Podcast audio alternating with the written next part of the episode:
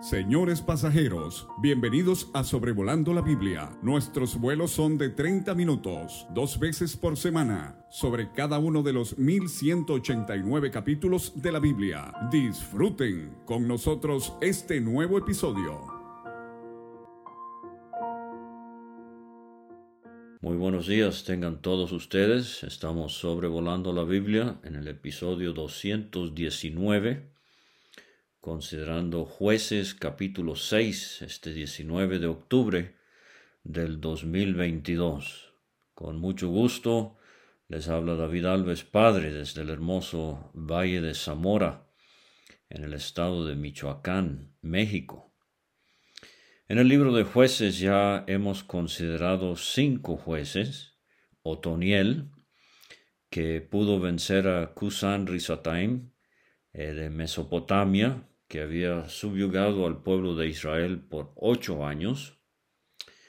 Luego vimos a, eh, Od, el segundo juez, que venció a Eglón, el rey gordote de Moab, eh, que había subyugado a Israel por dieciocho años. En tercer lugar, eh, vimos Samgar, no tenemos muchos detalles de él, solo que con una aguijada de bueyes, él venció a seiscientos filisteos. En cuarto lugar vimos a una mujer, Débora, que con la ayuda de Dios, de Barak y de Jael, venció a Javín, rey de los cananeos, y su capitán Císara, que habían afligido a Israel por veinte años. Y ahora nos toca el quinto juez, y este hombre se llama Gedeón, aprenderemos que los reyes contra quien él va a luchar son Oreb y Seb, reyes de Madián, que van a afligir al pueblo de Israel por siete años. Ahora entonces Gedeón será nuestra ocupación en los capítulos 6, 7 y 8. Cien versículos se le dedica a Gedeón. Este es el trato más extenso que recibe eh, cualquier juez en este libro de los jueces. Sansón eh, en el segundo lugar en cuanto a número de versículos. Eh, son 96 versículos a lo largo de cuatro capítulos. Pero entonces, Gedeón, primeramente versículos 1 a 6 de jueces 6, eh, vamos a ver los madianitas que oprimen a Israel. Nada más para refrescar la memoria, estamos más o menos eh, mil doscientos años antes de Cristo cuando suceden estos eventos, o sea, nos remontamos desde el día de hoy unos tres mil doscientos años, más o menos. Y aquí empieza otro ciclo de este espiral en descenso que ya hemos notado en este libro y que seguirá repitiéndose. Tenemos cinco etapas en este espiral. Eh, número uno, apostasía, o sea, rebelión, idolatría, pecado. Eso va seguido de número dos, servidumbre, esclavitud. En número tres, entonces hay un clamor de desespero hacia Dios. Número cuatro, Dios en su misericordia, en su bondad levanta un libertador, eh, un juez. Y número cinco, hay un tiempo de paz. Pero esto se va a repetir, como he dicho una y otra vez. De hecho, en el capítulo anterior, en jueces capítulo 5, terminamos después de la victoria de Débora, Barak y Jael contra Javín y Císara, con la tierra reposando cuarenta años. Jueces 5:31. Y uno pensaría, bueno, ahora sí, eh, ya aprendieron la lección, van a obedecer a Dios. No, este pueblo es olvidadizo, rebelde y extraviado. Dice el versículo 1, los hijos de Israel hicieron lo malo ante los ojos de Jehová. Es la quinta vez que encontramos esta expresión ya, capítulo 2, versículo 1, capítulo 3, versículo 7, capítulo 3, versículo 12, capítulo 4, versículo 1, y ahora así arranca el capítulo 6. Y Jehová los entregó en mano de Madián por siete años. O sea, esto no es una coincidencia, esto no es un infortunio, esto es eh, Dios actuando en disciplina a un pueblo que Él ama. ¿Por qué? Él quiere la restauración de este pueblo. Él quiere eh, lo mejor para este pueblo. Necesitan aprender la lección.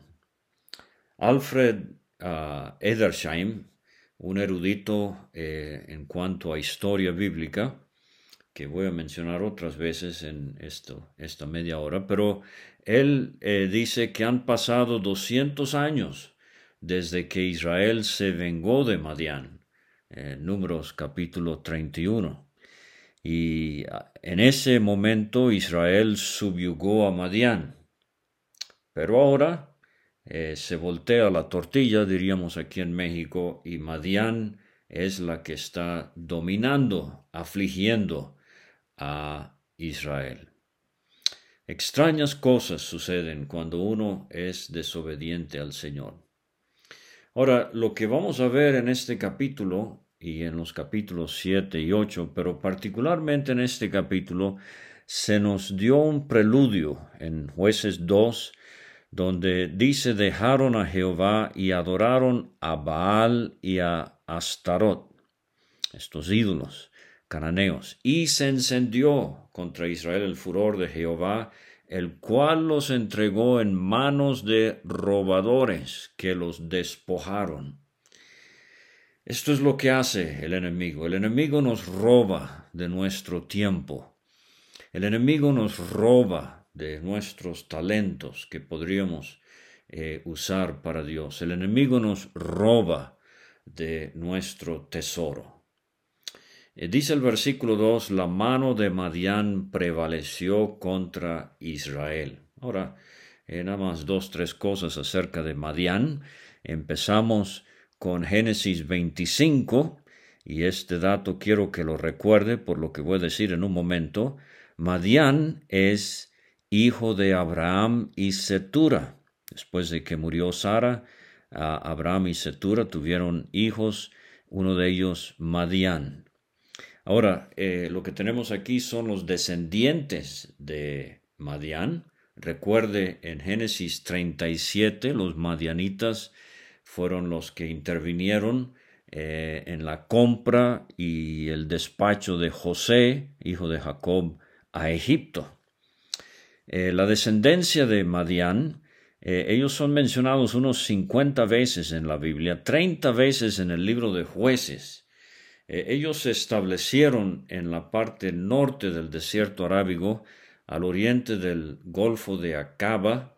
Si recuerda, es el dedo oriental, esos dos dedos que suben del Mar Rojo, el dedo oriental al oriente de, del Sinaí, al otro lado de esa masa de agua, eh, verá en un mapa Madián. Pero ahora los vemos aquí como un pueblo nómada que se va a unir a otros pueblos en contra del pueblo de Israel. Y dice el versículo 2, los hijos de Israel, por causa de los madianitas, fíjese, aquí está el robo, se hicieron cuevas en los montes y cavernas y lugares fortificados, pues sucedía que cuando Israel había sembrado, eh, subían los madianitas, amalecitas y los hijos del oriente, eh, contra ellos subían y los atacaban. O sea, en tiempo de cosecha es cuando estos enemigos eh, atacaban. ¿Para qué? Para destruir y para robarse el fruto de la tierra. Y dice hasta llegar a Gaza. O sea, los vamos a ver en este capítulo muy al norte, pero Gaza es muy al sur y eh, la extensión es enorme eh, de lo que van a cubrir. No dejaban que comer en Israel, ni ovejas, ni bueyes, ni asnos, porque, fíjese, ellos subían Ah, y sus ganados y venían con sus tiendas en grande multitud como langostas. Entonces es la, la imagen de, de un enorme ejército que arrasa con todo lo que hay a su paso y ellos y sus camellos eran innumerables. El camello eh, veloz eh, puede cubrir una distancia de 160 kilómetros al día. Eh, este es el primer ejército con camellos mencionado en la Biblia y venían a la tierra para devastarla, de modo que empobrecía a Israel en gran manera a causa de Madián. Ahora, eh, hemos visto que eh, Javín eh, quizás sea una figura del diablo, Eglón con su gordura una figura de la carne, Kusat Risataim una figura del mundo. aquí tenemos otro problema que nos aflige a los creyentes el día de hoy. Madián significa lucha o contienda. No sé si usted ha tenido problemas en su familia inmediata, su familia carnal. Esto es triste, a veces una herencia, a veces la venta de un terreno, a veces favoritismos eh, eh, causan eh, contiendas entre familias. Pero quiero hablar especialmente de contiendas entre el pueblo del Señor, entre creyentes. somos de la misma familia, así como ellos, los Ah, madianitas eran familiares de Israel, los amalecitas también, y si los pueblos del oriente incluye a los edomitas y a los amonitas, todos estos son descendientes de Abraham y están en pleito. Y los madianitas han robado a los israelitas de su libertad y de su sustento. Y eso sucede entre creyentes. Somos miembros de la gran familia de Dios pero a veces estamos tan peleados que en la calle o en el supermercado nos escondemos el uno del otro. Y nos pasamos tanto tiempo discutiendo de eh, pormenores eh, y de criticando a los creyentes que no hay alimento espiritual por andar peleando tanto. Y en vez de haber pan en la tribuna, son puras pedradas. Y el pueblo del Señor sale de las reuniones eh, con moretones y cortadas porque es puro eh, juzgar y aventar pedradas en vez de alimentar al pueblo del Señor. Y los hijos de Israel, dice el final del 6, clamaron a Jehová. Ahora, Dios en su misericordia, en su bondad, en su gracia, Él interviene eh, en la segunda sección quiero ver versículos 7 a, 7 a 10, perdón, que Dios envía un profeta. Este es el único profeta mencionado en todo el libro de los jueces, aparte de Débora, que vimos que era una profetisa. Pero cuando los hijos de Israel clamaron a Jehová a causa de los madianitas, Jehová envió a los hijos de Israel un varón profeta el cual les dijo, aquí va una prédica general al pueblo, así ha dicho Jehová, Dios de Israel. Ahora hay que recordar el pasado. Yo os hice salir de Egipto, os saqué de la casa de servidumbre, os libré de mano de los egipcios y de mano de todos los que os afligieron, a los cuales eché de delante de vosotros y os di su tierra, y os dije, Yo soy Jehová vuestro Dios, no temáis o sea, no adoren a los dioses de los amorreos en cuya tierra habitáis, pero no habéis obedecido a mi voz. ¡Qué tragedia! O sea, vemos la idolatría, la apostasía. Nosotros también somos un pueblo muy olvidadizo. Por eso, la necesidad, diría yo, la provisión que Dios ha dado en la cena del Señor y mire, hermano o hermana, no asista a la cena del Señor de costumbre nada más, de rutina, pero asista concentrándose muy, muy eh, seriamente en lo que es. Es una provisión que Dios ha dado para que no nos olvidemos, no nos olvidemos del Señor Jesucristo. Haced esto en memoria de mí.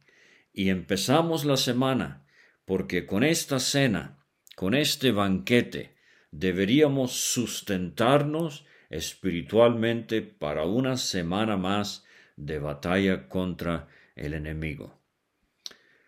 Ahora, la tercera sección es la sección más larga del capítulo, versículos 11 a 24. Aquí es eh, el llamado de Gedeón. Dios comisiona a Gedeón como el juez para libertar a Israel de la garra de los madianitas. Dice el versículo 11, vino el ángel de Jehová.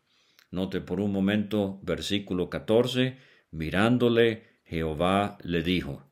O sea, este ángel debería tener una A mayúscula.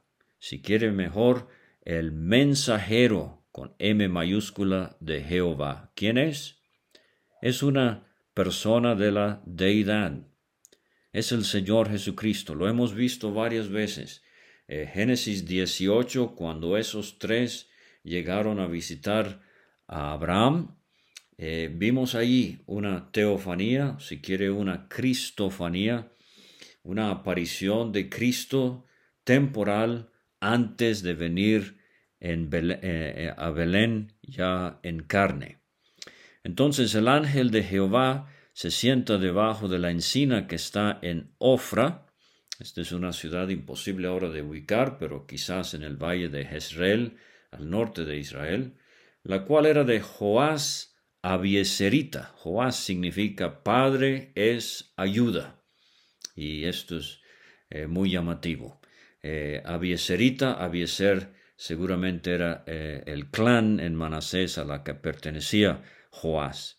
Y el hijo de Joás Abieserita es este Gedeón. Gedeón significa uno que derriba, un tallador o un tumbador. Y esto es lo que se va a necesitar con las imágenes de Baal y de Acer en un momento. Y él estaba sacudiendo el trigo en el lagar. Ahora voy a incluir eh, la foto de un lagar en Jerusalén a los que reciben eh, el audio por WhatsApp. Pero eh, no ve, eh, lo que se hace en el lagar es se, se exprime la uva. Pero los tiempos son tan difíciles y el enemigo está asolando y está haciendo que el pueblo de Israel se esconda en cuevas y se está robando el alimento que Gedeón sacude el trigo en el lagar. El, lagar tenía una parte profunda donde caía todo el líquido y ahí abajo, fuera de vista, escondido, Gedeón está consiguiendo alimento, sacudiendo trigo en el lagar. Yo quiero por un momento hablar a mis hermanos varones que tienen la responsabilidad de enseñar al pueblo del Señor. Los creyentes necesitan alimento espiritual y usted tendrá que desafiar los obstáculos de la vida, desvelarse, comprarse un buen eh, despertador, eh, eh, cancelar citas legítimas de amistades, de encuentros sociales, para encontrar tiempo para desmenuzar grano de la palabra de Dios para así bendecir al pueblo del Señor con sustento espiritual. El ángel de Jehová se le apareció y le dice a Gedeón, Jehová está contigo. Esto es lo que Gedeón necesita, pero esto sorprende a Gedeón. Varón esforzado y valiente.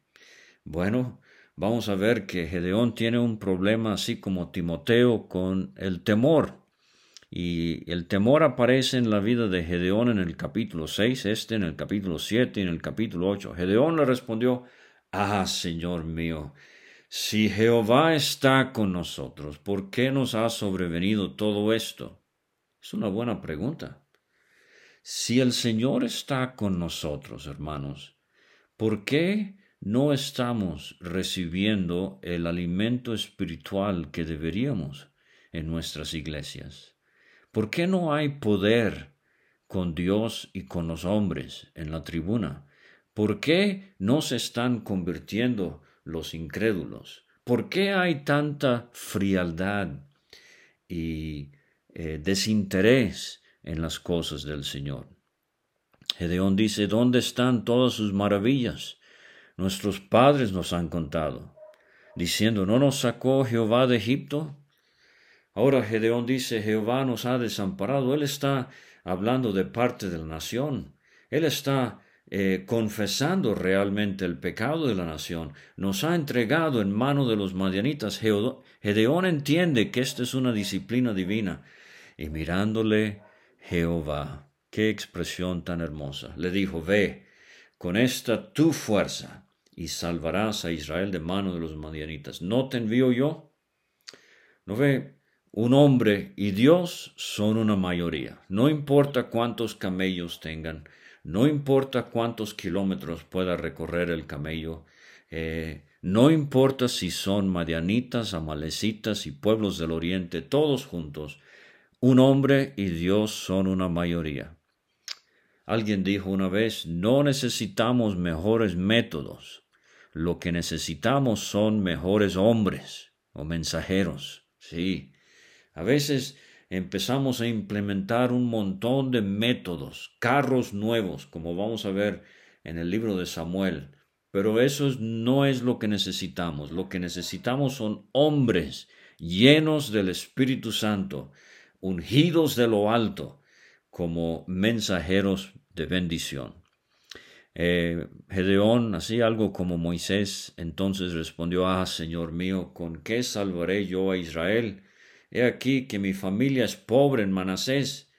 Eh, de Pilón somos nada más media tribu, y yo el menor de la casa de mi padre. Se acuerda lo que vimos ya, este tema repetitivo en el libro de los jueces, que en medio de tanta necesidad, lo débil del mundo escoge Dios para avergonzar a lo fuerte. 1 Corintios 1:27. Hermano, repito, no es más dinero lo que ocupamos, no es eh, más cosas del mundo. No son métodos nuevos lo que necesitamos. Lo que necesitamos urgentemente es el poder de Dios. Jehová le dijo, ciertamente yo estaré contigo. Eso es lo que necesitamos. Cristo está permanentemente en el creyente. Colosenses 1.27.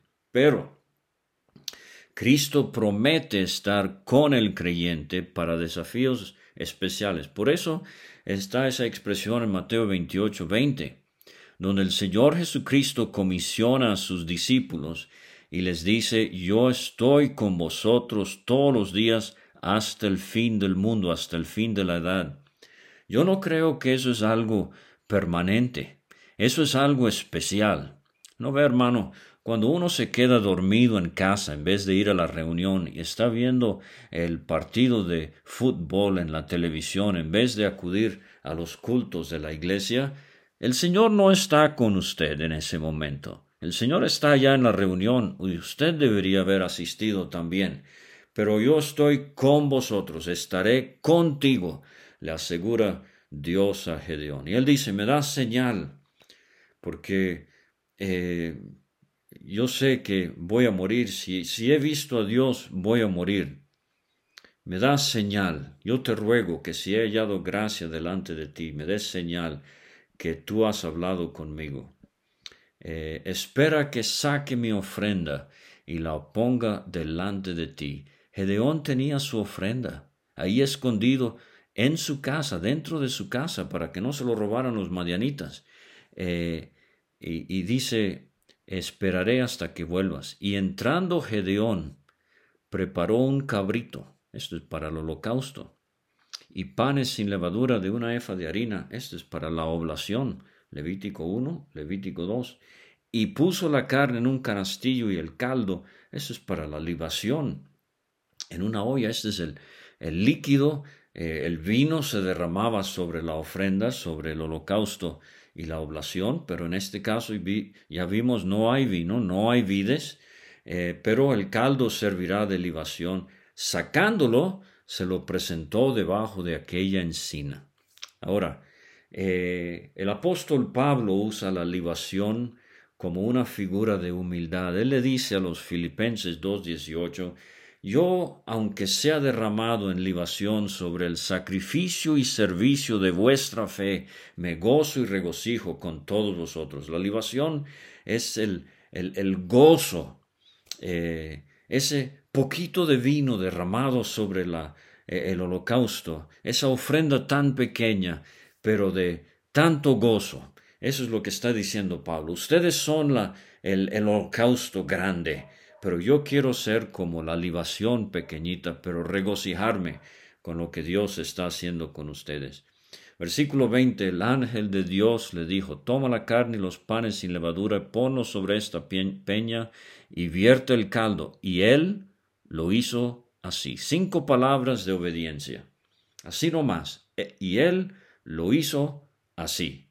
Y extendiendo el ángel de Jehová el báculo que tenía en su mano, tocó la punta de eh, tocó con la punta la carne y los panes sin levadura, y subió fuego de la peña, el cual consumió la carne y los panes sin levadura, y el ángel de Jehová desapareció de su vista.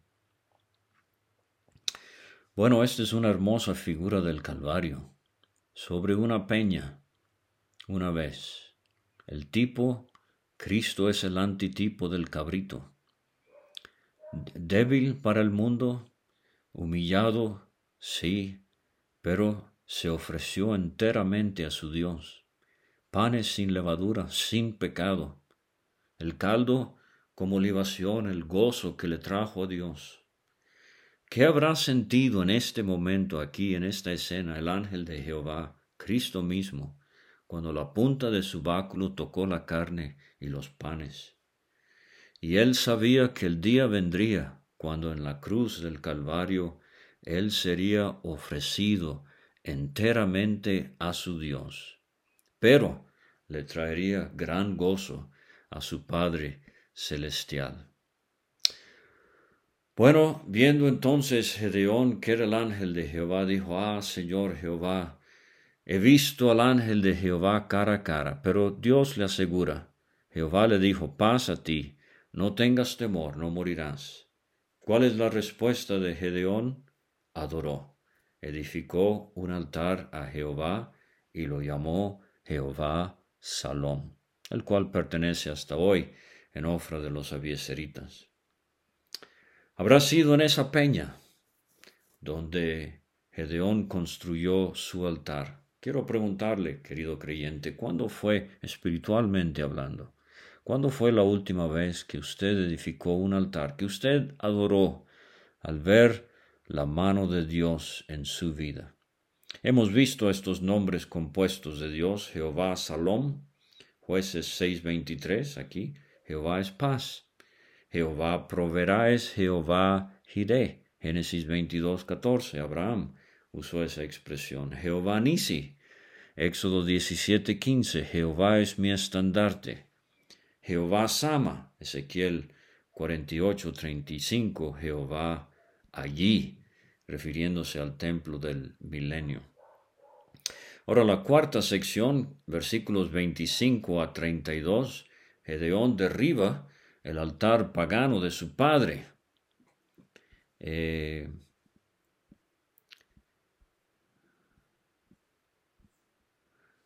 dice eh, el versículo 25, perdón, Dios le dice, toma un toro del hato de tu padre, eh, el segundo toro de siete años, derriba el altar de, Baal que tu padre tiene y corta también la imagen de acera que está junto a él. Ahora, quería decir algo acerca de Baal y acera. Eh, estos estos eran dioses de los cananeos.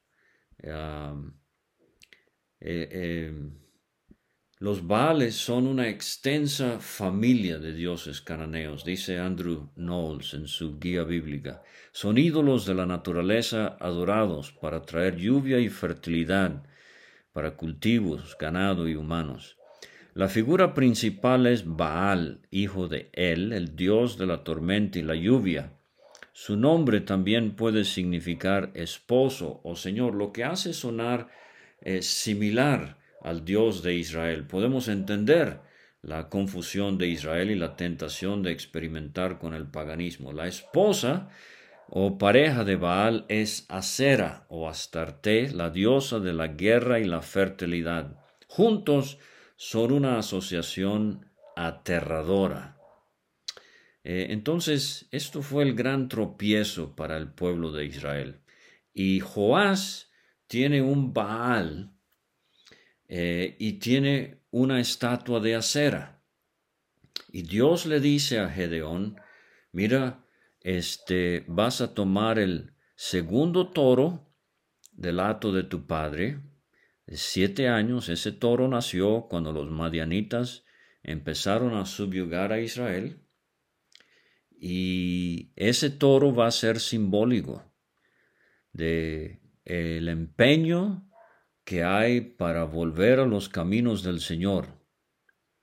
Y vas a sacrificar ese toro en la cumbre del peñasco en lugar conveniente y lo, lo vas a ofrecer con la madera de la imagen de acera que está junto a él.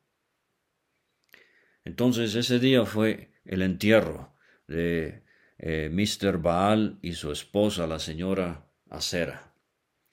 Bueno, Gedeón toma diez hombres en obediencia a lo que Dios le ha hecho. Esto es una tremenda prueba. Temiendo hacerlo de día por la familia de su padre, eh, lo hizo de noche. Pero antes de criticarlo, lo hizo. Ese es el, eso es lo loable de Gedeón. Él es como Nicodemo.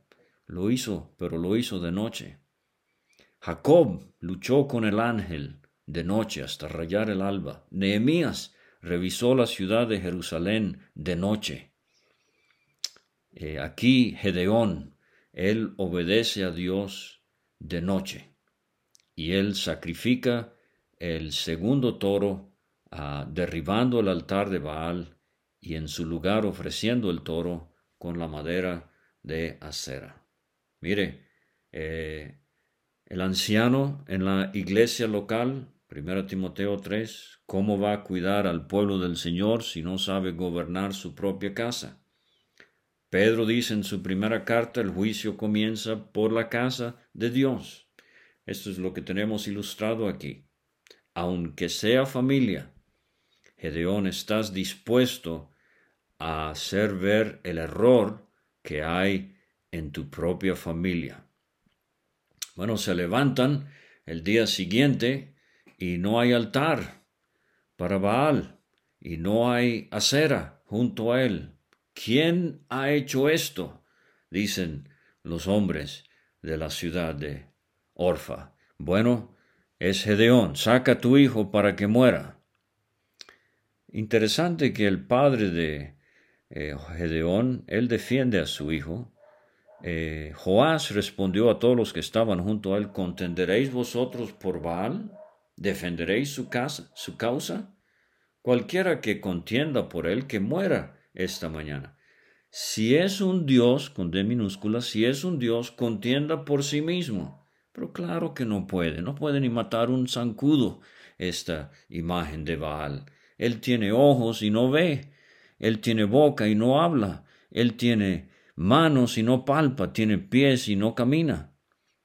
Aquel día Gedeón fue llamado Jerobaal, que significa Baal contenderá o contendor contra Baal. O sea que se llama Gedeón y ahora Jerobaal. Eh, finalizando versículos 30, 33, eh, eh, perdón, 33 a 35 tenemos la quinta sección eh, los madianitas y amalecitas y los del oriente se juntaron a una. Eh, acamparon en el valle de Jezreel. El valle de Jezreel es un valle muy extenso, desde el monte Carmelo en el oeste, ya casi por el Mediterráneo, hasta el valle del Jordán. Eh, es, según eruditos, el valle más grande y más rico de la tierra. Entonces el Espíritu de Jehová vino sobre Gedeón. La palabra es, el Espíritu de Jehová se arropó con Gedeón. Vamos a ver esto de Otoniel. Eh, lo vimos ya, tres días, el Espíritu vino sobre él. lo vamos a ver de Jefté en el capítulo 11. Cuatro veces lo vamos a ver de Sansón. Aquí de Gedeón. El Espíritu vino sobre Gedeón. Recuerde, así obraba el Espíritu Santo en estos tiempos. Y este tocó el cuerno y los avieseritas, los de su propio pueblo, lo apoyan. Usualmente un profeta es sin honra en su propia tierra, como dijo el Señor, pero se reunieron con él y envió mensajeros por todo Manasés, y ellos también se juntaron con él. Asimismo envió mensajeros a Aser, Zabulón y Neftalí. Ahora, Isaacar estaba entre esas tribus al norte de Israel, pero curiosamente no participó con Débora, sí. Eh, caudillos también de Isaacar fueron con Débora, eh, pero ah, ahora no participaron. Algo extraño. En el capítulo 10 vamos a ver que Tola, uno de los jueces menores era de la tribu de Isaacar. Entonces, esta batalla que se va a librar la vamos a ver eh, en los siguientes dos capítulos, eh, pero volvemos por un momento a la inseguridad, incertidumbre, temor que tiene eh, Gedeón y para terminar versículos 36 a 40, la sexta sección del capítulo, la señal del vellón. Gedeón le dice a Dios, si has de salvar a Israel por mi mano, yo pondré un vellón de lana en la era. Si el rocío estuviera en el vellón solamente, quedando seca toda la otra tierra, entonces entenderé que salvarás a Israel por mi mano. Así aconteció.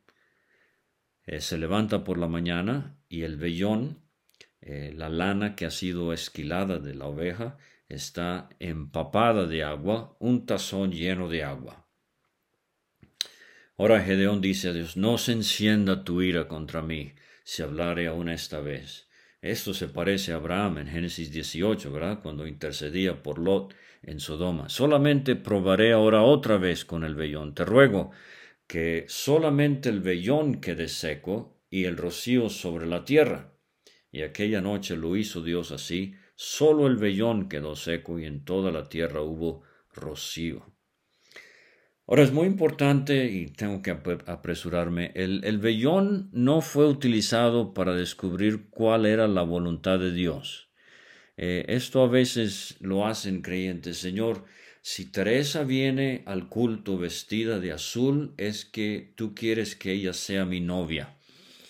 Y, entonces eh, la incertidumbre si, si va a venir Teresa de azul. Qué tragedia cuando Teresa llega vestida de rosita, porque Dios no opera así. Entonces no, no piense que va a descubrir la voluntad de Dios de esta manera. Lo que está buscando Gedeón es asegurarse de la presencia de Dios. Él sabe que esto es lo absolutamente indispensable. Dos veces la cosa es segura, como vimos con José y los sueños de Faraón. Pero fíjese lo paciente que es Dios con la debilidad de Gedeón y con la debilidad nuestra.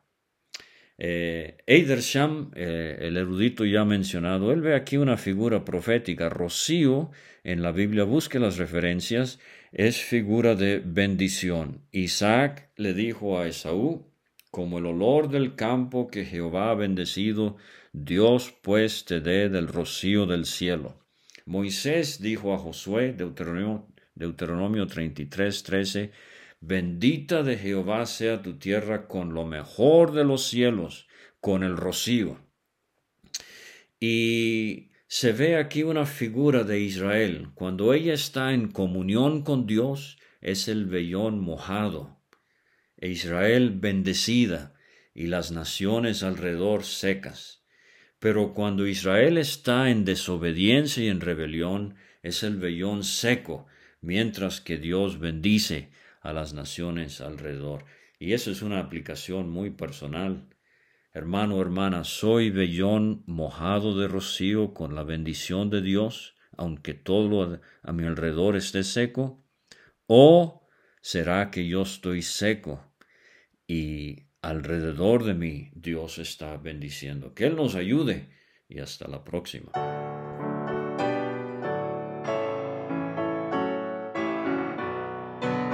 Muchas gracias por escuchar. Puede conseguir todos los episodios de Sobrevolando la Biblia en aplicaciones de podcast como Spotify o Pocket Cast para recibir dos audios por semana a su WhatsApp. Envíe un mensaje al más 52 322 349 2258 y no olvide añadir este número a sus contactos. Hasta la próxima.